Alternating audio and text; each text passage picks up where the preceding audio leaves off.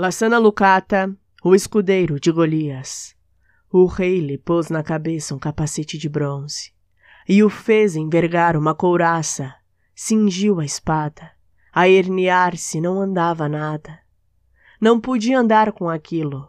Tirou a armadura.